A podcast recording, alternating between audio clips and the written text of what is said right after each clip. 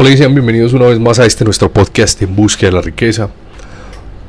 Quisiera agradecerles antes que cualquier cosa a las personas que me han escuchado en algún momento, a los que me escuchan por primera vez y a los que me continuarán escuchando. Muchas, muchas gracias. De verdad que estoy aquí y hago este podcast simplemente por el hecho de ayudarles como parte de mi propósito de vida. Este episodio lo quise llamar Conquístate día tras día y a medida que avancemos en el episodio verán por qué lo quise nombrar de esa forma. Y bueno, sin más que decir, empezamos. Ah, antes de...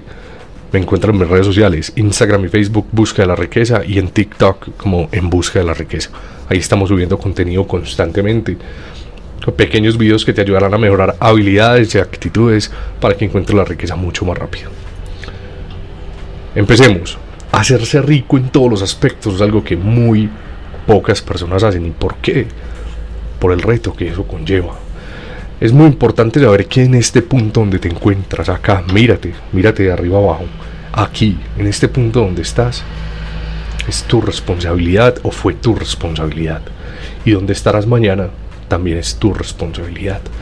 Pero también es muy importante saber que lo que hagas para cambiar ese ahora donde estás también es tu responsabilidad. Y lo que hagas será como el agua. Fluye. Borges nos decía en uno de sus tantos poemas, nadie se baña dos veces en el mismo río. Y tenía demasiada razón al expresarnos esto. No nos bañaremos dos veces en el mismo río. Por más que nos metamos una vez, nos salgamos, volvemos a entrar, no nos bañaremos dos veces en el mismo río porque el agua ya fluyó. Así es la vida. Así es la vida, como el agua va pasando, tú decides cuándo te metes a bañarte y si fluyes con ella. Entonces recordemos que lo que hagamos y donde estemos es nuestra responsabilidad para llegar a donde queremos llegar mañana. Muchas personas con las que me encuentro alrededor de mi vida o muchas veces que tengo la oportunidad de escuchar a personas, incluidos familiares, mencionan la típica frase de ¿por qué la vida es tan injusta conmigo?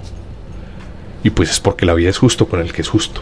Si tú piensas mal de ti, algo tan mínimo y que tantas personas practican, pues la vida como va a pensar bien de ti. La vida es justo con el que es justo. Si tú piensas bien de ti, la vida pensará bien de ti. Pero si todo el tiempo vives hablando mal de ti, deseándote malas cosas, ¿cómo pretendes que la vida entonces vaya a ser justa contigo? La vida es justa con las personas que son justas. Si te comportas bien, si actúas de manera congruente con lo que piensas, pues la vida comenzará a ser más justa contigo. Algo similar a lo que veíamos unos episodios atrás en Olvídate de la suerte, un episodio que les gustó a muchas personas y que en ese momento decidí que quería seguir haciendo esto con mucho fervor por las respuestas que tuve de las personas. Entonces, la vida solamente es justa con las personas que son justas. ¿Eres justo? Pregúntatelo. ¿Soy justo conmigo mismo? ¿Soy justo con mi vida? ¿Con lo que hago? Si no, pues entonces la vida no será justa contigo. Y por eso llegar la pregunta, ¿pero por qué la vida es tan injusta conmigo? No, es que la vida es justa con el que es justo. Así de simple. Así funciona este tema. Desde, desde hace mucho tiempo vengo diciéndoles que hay una fuerza, que el universo, que la espiritualidad, esas cosas se fijan en nosotros. Y como les expresaba en nuestro segundo episodio, nos toman fotos. Nos toman fotos constantemente. Entonces, que cuando la vida te tome esas fotos, cuando esa energía pase a revisar cómo te estás comportando, que vea que te estás comportando con responsabilidad para lograr lo que quieres lograr. La vida se basa en hacer elecciones y aquí traigo un tema que publiqué, por cierto, en mis redes sociales, que muchas personas dicen, no, llorar está bien, deprimirse está bien, eh, sentirse triste y sentirse mal por ciertos momentos está bien. Por supuesto que está bien. Pero ¿acaso lo contrario no está bien? ¿Acaso no es humano sacar lo mejor de la peor situación? ¿Acaso no es humano sentirnos dueños de esas sensaciones que tenemos y controlarlas? Por supuesto que también es humano. La vida es de hacer elecciones, como les decía en el pretítulo de lo que les acabo de decir. Tú tomas decisiones todo el tiempo. Cuando te levantas, cuando abres tus ojos por primera vez, tú tomas la elección de coger el celular y quedarte en las redes sociales por mucho tiempo. O también tomas la decisión de pararte, prepararte un café y meditar. La primera elección que toma un humano en su día es si quiere seguir en la cama o si quiere levantarse. Y así se va todo el tiempo en tu vida Unas elecciones son más y menos que otras y van a lograr más y menos que otras cosas, pero por experiencia propia, las pequeñas elecciones que tomamos son las que dictan grandes cambios. Eso lo tengo yo muy claro. Pequeñas elecciones como esas, no, no me puedo quedar dormido, me tengo que levantar. Para ti será una pequeña elección. Pero si lo empiezas a practicar un día, dos días, tres días, 21 días, 50 días, 365 días, 1600 días, ahí vas a empezar a ver unos grandes cambios. ¿Por qué? Porque empezaste a tomar pequeñas elecciones. Entonces los invito a que analicen cuáles son esas elecciones que no están tomando y que quisieran tomar. La pregunta más común para la gente que quiere hacer riqueza o que quiere generar riqueza monetaria, porque ya sabemos, espero que ya entiendan que la riqueza no solo se basa en el dinero que tengamos, sino en la vida que llevamos, en la mentalidad, en la espiritualidad, físicamente y monetariamente, por supuesto. Pero la pregunta más común que se hacen las personas con respecto a esto es, ¿cómo lo hago si no tengo dinero? ¿Cómo emprendo si no tengo dinero? ¿Cómo invierto si no tengo dinero? ¿Cómo siempre la antelación a cómo lo hago si no tengo? ¿Cómo lo hago si no tengo tiempo? ¿Cómo lo hago si no tengo ganas? ¿Por qué? Porque no tienes ganas. Lo más importante aquí es que entendamos que la virtud más bonita de una persona rica en los aspectos generales es la persistencia. Y a esa persistencia necesitamos hacerle gala, necesitamos ponerle la alfombra roja y que desfile y que las personas la vean. Vístele tu alfombra roja a, a, tu persistencia. Ponle la alfombra roja a esa persistencia que tú tienes. Cuando logres poner esa persistencia sobre la alfombra roja, empezarás a ver cómo si puedes obtener dinero o las cosas que no tienes. No tengo dinero, listo, vende la idea. Y hazle gala a la persistencia. No tienes ganas, esfuérzate y hazle gala a la persistencia. Cuando uno empieza a hacerle gala a la persistencia, se convierte en una persona rica. De antemano se los digo. Ese es uno de los puntos más importantes y es uno de, los, de las, una de las virtudes más importantes y más bonitas de una persona rica, que persiste, persiste, persiste, persiste hasta que lo logra. Pero las personas de alrededor miran con celo. Por eso es importante que le hagas gala tu persistencia. No es necesario que lo muestres. Si escuchaste el episodio anterior, sabes lo que el ego genera. Y sabes, si somos muy persistentes hasta que lo logramos, sabes lo que va a hacer el ego en ese preciso momento. Si no escuchaste el episodio anterior, te invito a que lo hagas, porque es muy importante. Si no, toda esa persistencia la podrás echar a la basura en cuestión de minutos, segundos, días, meses o años. Y la idea que nunca pase.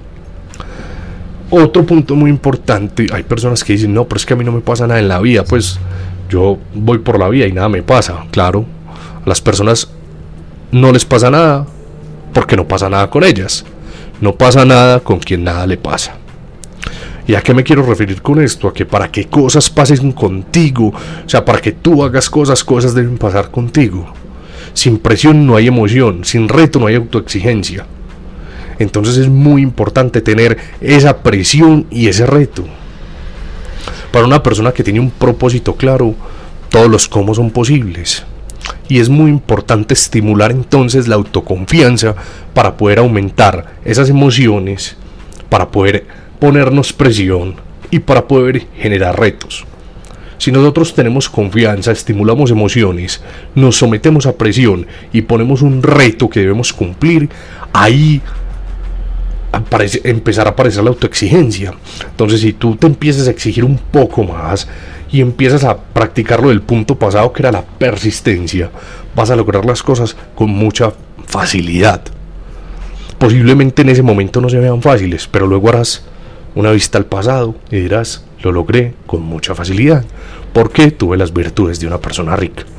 ¿Cómo se estimula la autoconfianza? Haciendo un pequeño viaje al pasado, no un viaje muy largo, porque sabemos que si estimulamos, si estimulamos mucho el pasado y mucho los logros que ya hemos alcanzado, pues entonces nos daremos cuenta de que probablemente llegue mucho ego a nuestra vida. Entonces un viaje al pasado a definir desde pequeño las cosas que has logrado. En mi ejemplo, de muy pequeño me quebré la mano, pero tengo muchas fotos jugando con la mano quebrada. Eso estimula la autoconfianza. muchos viajes que hice, muchas actividades, en fin, mira tú qué has logrado. Viaja al pasado y qué he logrado. Ese momento en el que estabas muy triste por algo que estaba sucediendo en tu vida, pero pudiste sobrepasarlo. O esa pelea que evitaste. O cuando tuviste... Entonces cuando sepas qué es lo que te hace único, qué es lo que ha resistido, que te hace una persona ganadora, te vas a someter a presión, ¿cierto? Vas a poner retos en tu vida y esos retos los vas a decretar en público, delante de tu familia, delante de tus amigos, delante de conocidos, pero las vas a decretar en público. Voy a tener mi primera empresa para esta fecha del siguiente año. Entre más corto sea el tiempo, más presión, más autoexigencia. Cuando identificas eso que te hace único y decretas las cosas en público, esa misma presión a la que te vas a someter hace que lo logres. Porque si no, nuestro ego, nuestro pequeño animalito, como yo le llamo, se empieza a ver afectado y a él no le gusta verse afectado para nada. Tú te verás afectado porque ah, decreté que iba a hacer esto y no lo puedes lograr. No, tú puedes lograr lo que te propongas. Entonces, decrétalo en público. Yo me he dado cuenta que la realidad financiera de una persona se basa en lo que esa persona cree que puede lograr. Si tú crees que puedes lograr poco, tendrás poco. Si tú crees que puedes lograr demasiado, temprano que tarde, tendrás demasiado. En todos los aspectos de la vida, como siempre se los menciono, no solo el monetario. Enfoquémonos en saber que el monetario es importante, pero es más importante los que hacen que ese monetario llegue, mental, espiritual, físico. Cuando eres rico en esos tres aspectos, el monetario sin duda llegará. Muchas veces las personas creen que no pueden lograr cosas dependiendo de con quién se comparen. Y esto es algo muy común en mí. Pues uno es rico dependiendo de con quién se compare, ¿cierto? Tú puedes ser rico escuchándome este podcast dependiendo de con quién te compares. Pero con quién debemos empezar a compararnos para alcanzar eso que queremos. Y la respuesta es con las personas que queremos modelar. Las personas que hacen algo similar a lo que queremos hacer. Las personas que sabemos que lo lograron, que no venían de un ámbito fácil. La persona con la que simplemente te sientas identificado. Modela a esa persona. Mira su actitud, mira su comportamiento y compárate con él. ¿Qué me falta para lograr ser como esta persona? Ya implementé esto, no lo implementé. Y aquí es muy importante y les digo como recomendación personal que tengan un diario. Tengan un diario donde pueden escribir sus cosas personales. En el siguiente episodio les hablaré de tres vidas que lleva una persona. Y también les insistiré en el tema del diario, porque ahí puedes anotar, muchas veces nosotros pensamos cosas que se nos olvidan, pero si tú lo tienes escrito, será mucho más difícil que lo olvides. Y también una recomendación para remodelar o para modelar cosas que ya nos hicieron cambiar es releer libros ya leídos. Eso es una virtud increíble y yo lo he podido notar. En años atrás leí los primeros libros de Juan Diego Gómez, Hábitos de Ricos, que creo que fue uno de los primeros que sacó, y hace poco lo releí. Cuando lo releí dije, wow, el libro cambió, yo cambié, el momento cambió y la aplicación del libro también cambió. Entonces es muy importante saber, no porque ya leíste un libro, no quiere decir que ese libro pueda cambiar en el momento de releerlo. ¿Por qué? Porque lo estás leyendo con unos ojos diferentes. ¿Por qué? Porque vas a haber cambiado mucho del momento en el que lo leíste al momento en, que, en el que lo decidiste al releer. Yo en mi biblioteca tengo algunos libros que le llamo los libros mágicos. Los libros mágicos son los libros que más aprendizaje me han otorgado. Esos libros mágicos trato de releerlos como mínimo una vez al año. Muchas personas me preguntan, ¿cuánto lee Alejandro? ¿Cuánto? Pues se deben estar preguntando. Yo leo cinco libros por mes. Cinco libros por mes. Esa es mi propuesta de lectura para todos ustedes. Lo que les decía en el capítulo pasado, rodéate de 100 personas, solamente una leerá 10 libros al año. al año. Cuando empiezas a obtener todo este conocimiento de los libros, de personas que lo lograron, de personas, solamente el hecho de que una persona haya tenido el atrevimiento de coger un papel, un lápiz, un teclado, un computador y escribir sus vivencias, eso lo hace único y por eso vas a aprender. Bueno, no alejándonos mucho el podcast, continuemos. Hay otra cosa que es muy importante para no poder lograr cosas que quieren. Y es que debes tener la personalidad suficiente para mostrar lo que es propiamente tuyo. ¿Y que es propiamente tuyo? Tu carro no es tuyo, tu casa no es tuya.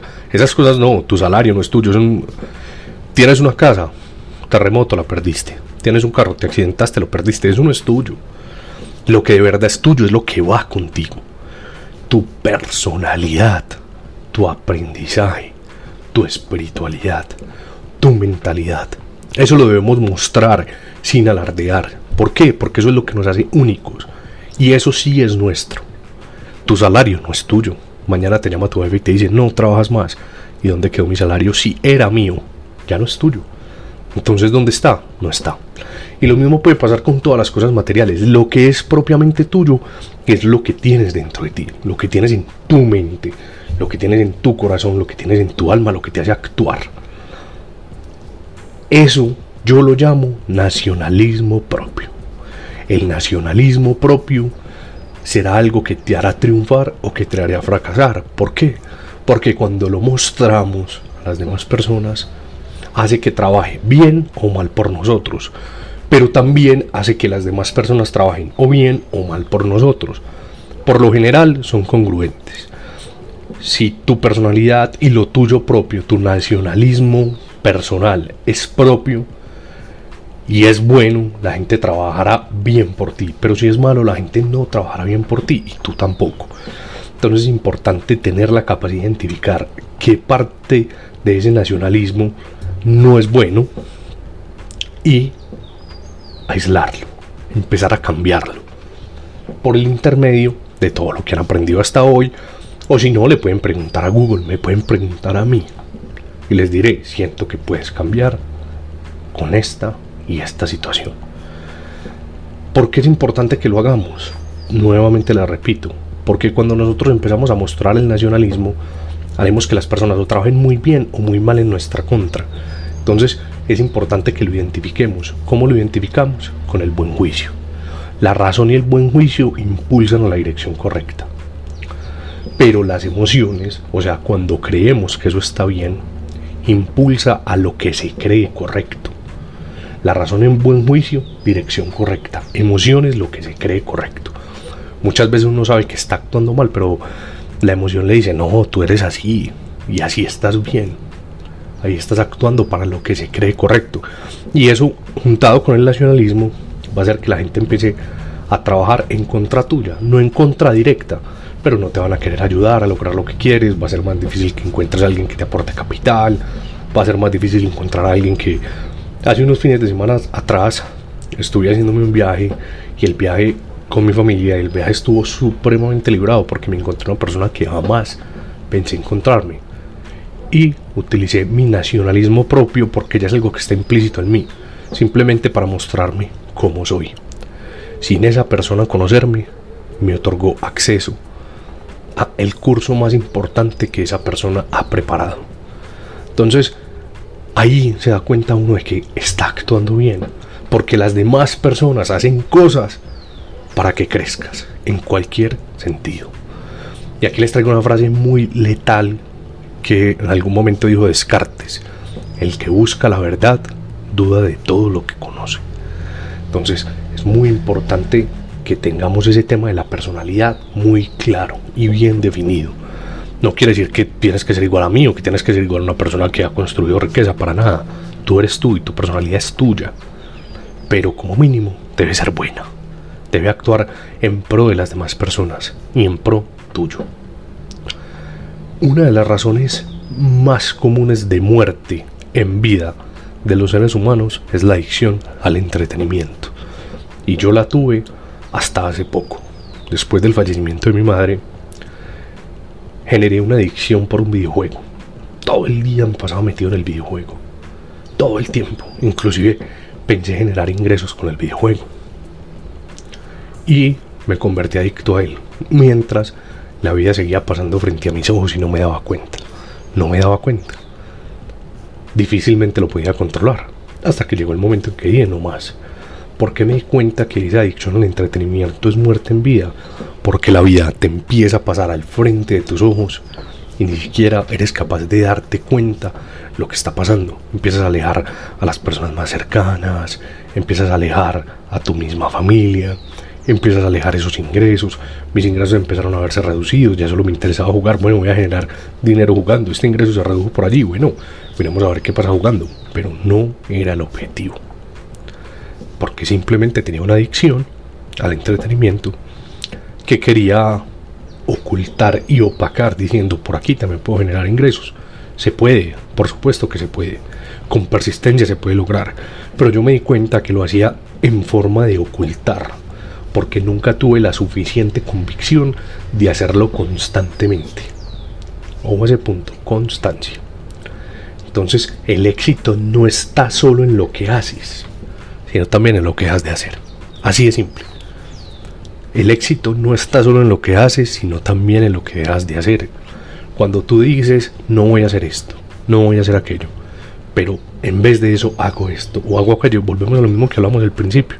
La vida es de decisiones ahí también yace el éxito, en las cosas que dejas de hacer. Hoy voy a dejar de salir con mis amigos a divertirme por aperturar un libro y extraer todo su conocimiento. Entonces el éxito no solo está en lo que haces, sino también en lo que dejas de hacer, porque tenías un plan con tus amigos. Muchas veces hay una voz interior que ya he hablado muchas veces de ella, que siempre nos dice, ah, haz lo incorrecto. No nos lo dice de esa forma, pero sabemos que es lo correcto, sabemos que es lo incorrecto, pero el disfrute preferimos la recompensa inmediata y decimos, bueno, listo, hagámoslo. Y aquí les quiero, les quiero decir, les quiero expresar que nosotros solamente venceremos a nuestra voz interior cuando encontremos placer en hacerlo. ¿Y cómo vamos a encontrar placer en vencer a la voz interior? Cuando sabemos que nos estamos alimentando de algo mucho más importante de lo que pensábamos hacer o de lo que esa voz interior nos estaba incitando a hacer. Entonces, si tú sabes que tienes un plan con tus amigos, pero también tienes un libro en la casa, tengo un plan con el gordo, con el flaco, con Pichi y con el Sebas, listo, son esos cuatro. Pero se enfrentan ante Nietzsche, Juan Diego Gómez, Borges y no sé, yo dispensa posiblemente. ¿Qué prefieres? Entonces ese punto, cuando tomas esa decisión y tu voz interior te está diciendo, no, pero salí el, el parche con los amigos, con los muchachos, no sé qué. Pero al mismo tiempo tú sabes que vas a ejecutar eso que te hará crecer, que te llenará de conocimiento. Vas a encontrar placer en vencer a esa voz interior y decirle, no, usted no me manda, me mando yo solo. Yo tomo mi propia decisión y esta decisión será crecer. Esa es, la, esa es la decisión más fácil, pero la voz interior muchas veces llega mucho más allá. Debemos entonces estar atentos cuando ella se exprese y definir qué es lo mejor para nosotros. Por lo general, la voz interior es, viene del miedo. Entonces siempre lo que la voz interior te pida, a veces es mejor hacer lo contrario. Sin embargo, es bueno que te fijes, revises y tomes tu propia decisión. Y aquí traigo un punto importante, muy importante de un libro que recomendé hace mucho tiempo en mis inicios en las redes sociales. Por mucho tiempo, no, unos meses. Muéstrale siempre a tu contraparte cómo se beneficia cuando tú le pides un favor. Siempre que a nosotros nos piden un favor, nosotros pedimos un favor, estamos mirando cómo nos vamos a beneficiar. Entonces es bueno ahorrarse esa parte y siempre saber que cuando vas a pedir a una persona algo, estés dispuesto a dar algo a cambio. ¿Por qué? Porque así funciona la vida. Así funciona todo el tema del universo, así funciona absolutamente todo. Eh, entonces es muy importante que tengas esto en cuenta. ¿Por qué?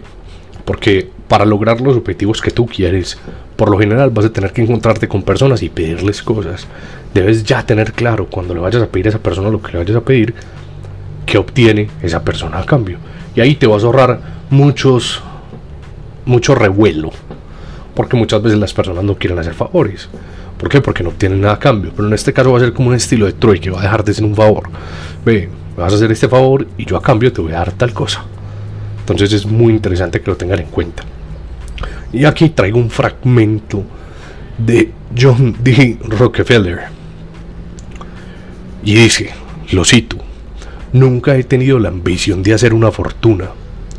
La mera creación de dinero jamás fue mi objetivo. Mi ambición ha sido siempre el construir. Si el único objetivo que tienes en la vida es volverte rico, nunca lo lograrás.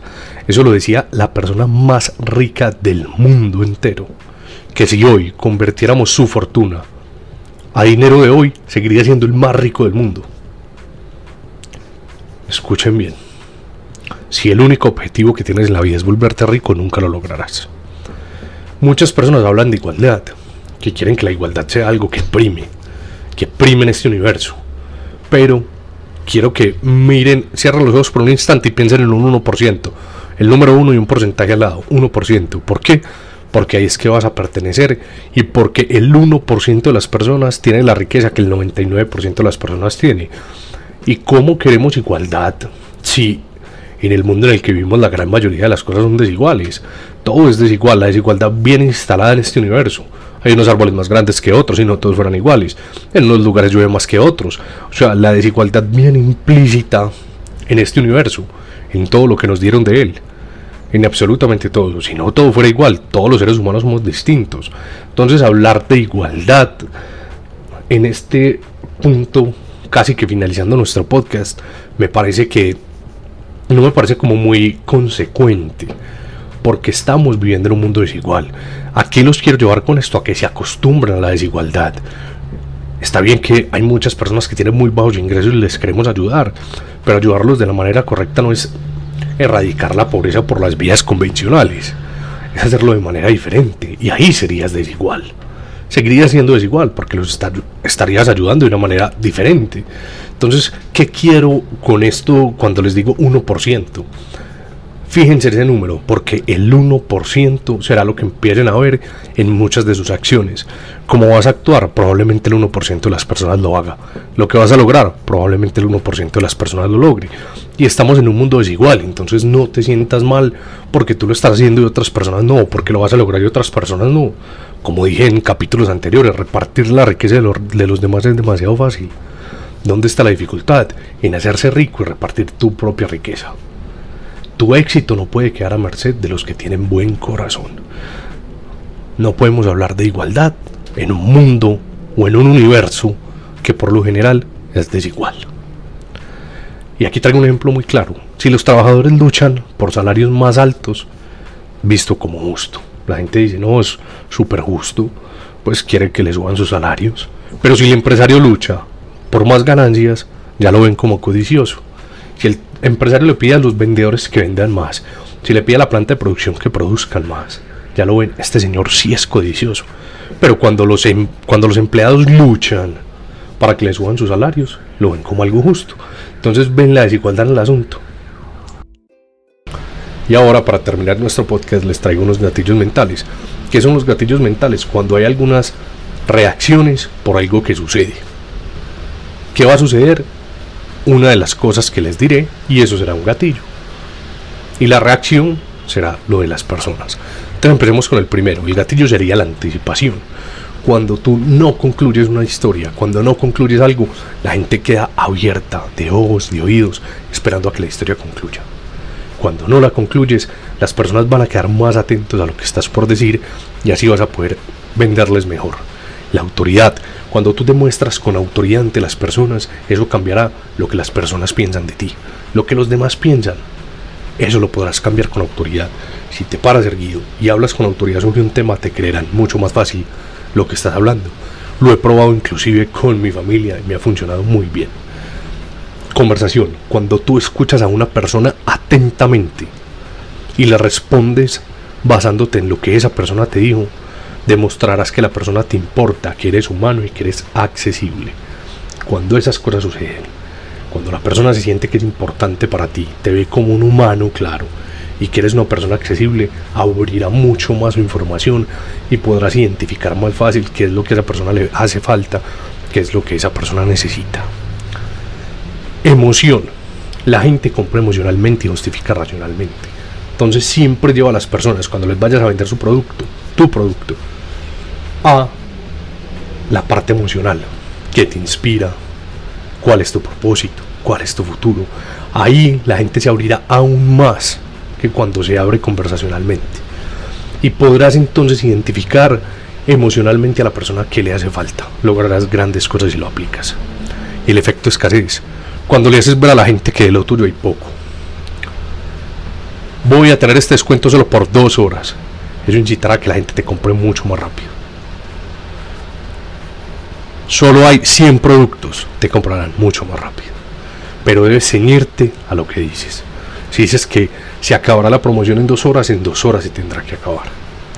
El desapego. Tú sirves más no vendes. Muéstrate desinteresado al hacer una venta. No les muestres a las demás personas que para poder alimentarte necesitas que te compren.